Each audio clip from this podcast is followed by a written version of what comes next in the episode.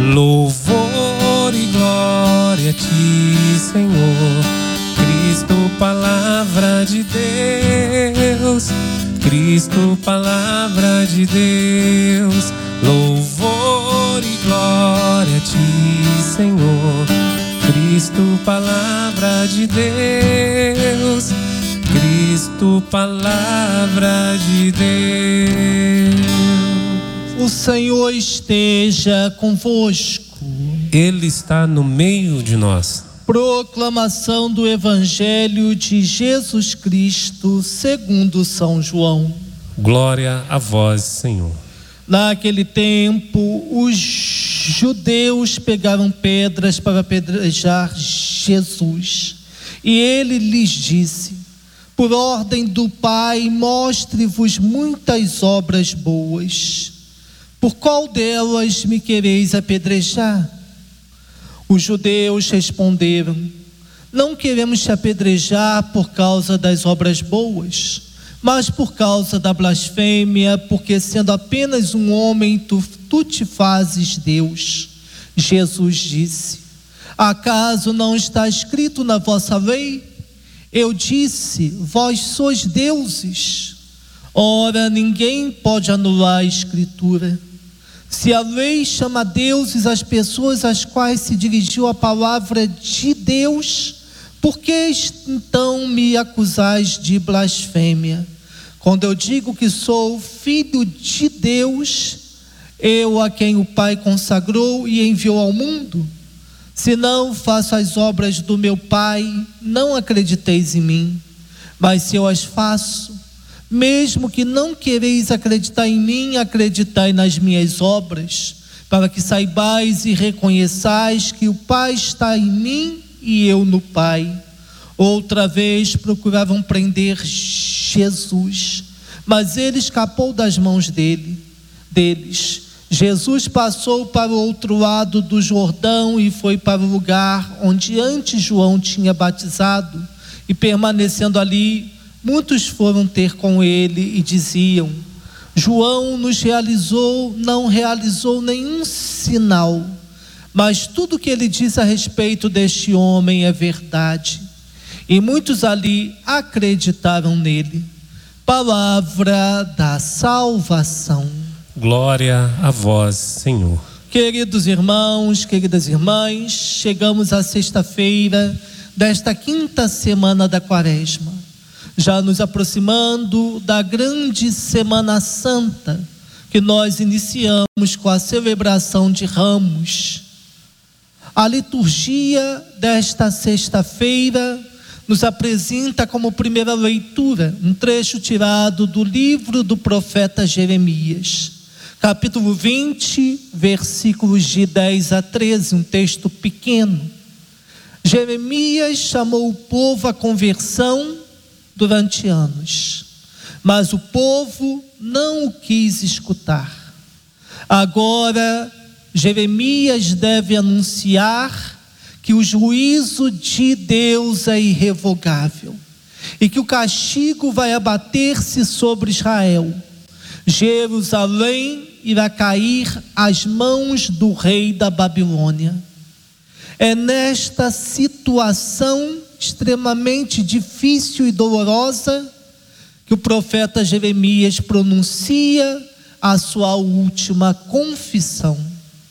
O texto que nós ouvimos nessa primeira leitura é, sim, é simultaneamente autobiográfico e paradigmático do destino do verdadeiro crente.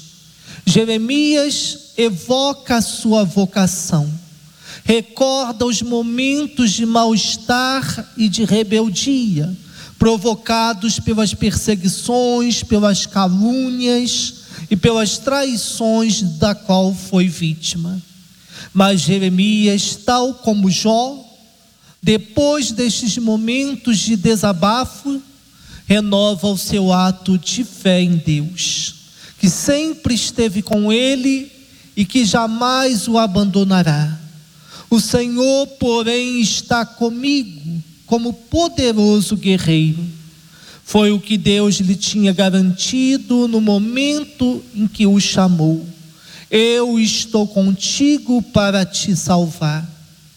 Estas palavras ecoaram em cada um dos momentos da vida de Jeremias, particularmente nos momentos mais difíceis, e continuam a ecoar. Por isso, Jeremias rende-se completamente a Deus, deixando para trás as resistências e as rebeldias.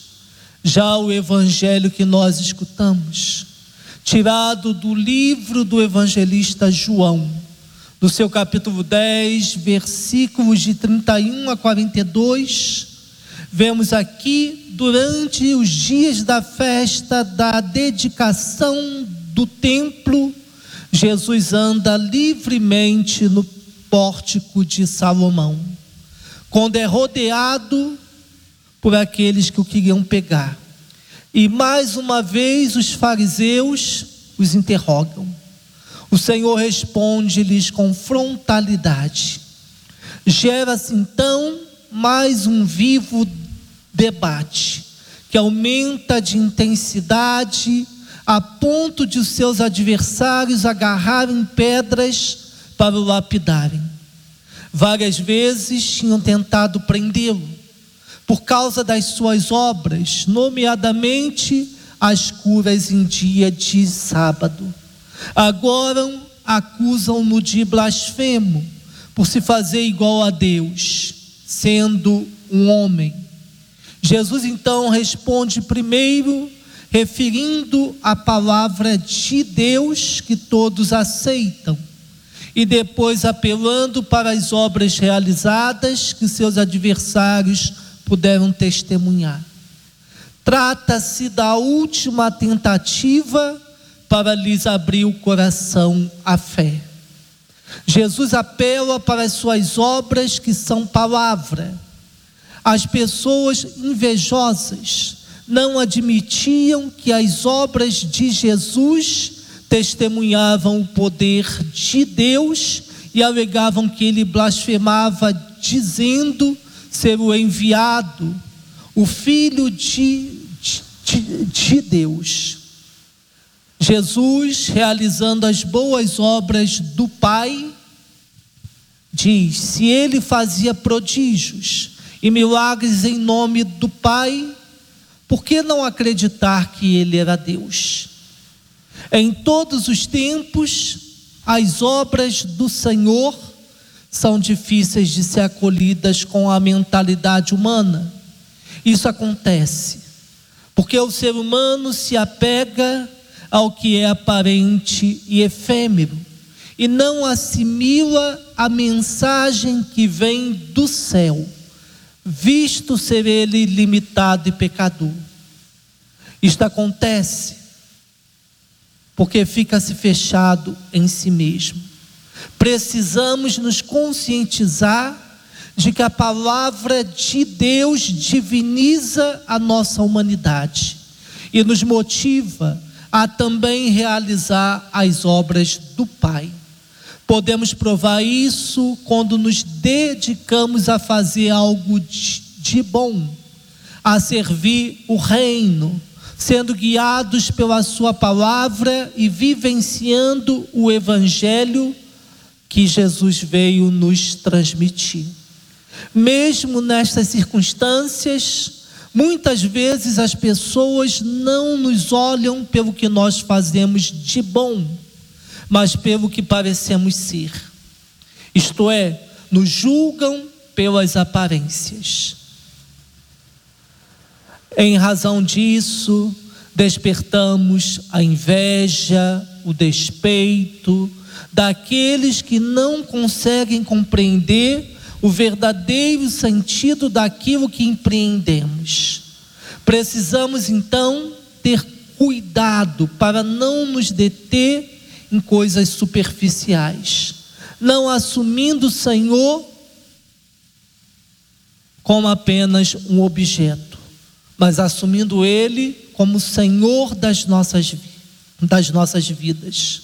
Quando nós nos agarramos apenas no que é superficial, apenas nas aparências, esquecemos do que é essencial. Perdemos o foco de que Jesus veio a essa terra para nos salvar e nos trazer vida nova. E por isso continuamos na nossa mesma mesmice. Entretanto, aqueles que acreditam e assumem o Cristo como o enviado e filho de Deus, não tenha, tenha a sua vida transformada. Consegue sair da mesmice do seu coração, consegue sair da sua vida vazia, e assim é capaz de testemunhar o Evangelho no amor. Queridos irmãos, queridas irmãs, que nós sejamos homens e mulheres capazes de ver na simplicidade dos atos, das ações, a presença do, do Senhor que se faz constante em nossa vida. O Senhor que se manifesta a todo momento na simplicidade, nas pequenas coisas, nas pessoas. O problema é que às vezes nós estamos esperando as grandes coisas, os grandes milagres acontecerem na nossa vida, para podermos sentir a presença do Senhor mas ele se faz constante sempre. A cada dia do, do nosso dia, ele bate a nossa porta, e se nós formos capazes de abrir o nosso coração, ele entrará e ceará conosco. Então, que nós sejamos homens e mulheres capazes de, de viver a graça do amor, a graça do perdão, a graça da mudança profunda do coração para que nessa Páscoa o Cristo possa ressuscitar dentro do coração de cada um de nós. Louvado seja nosso Senhor Jesus Cristo. Para sempre seja louvado.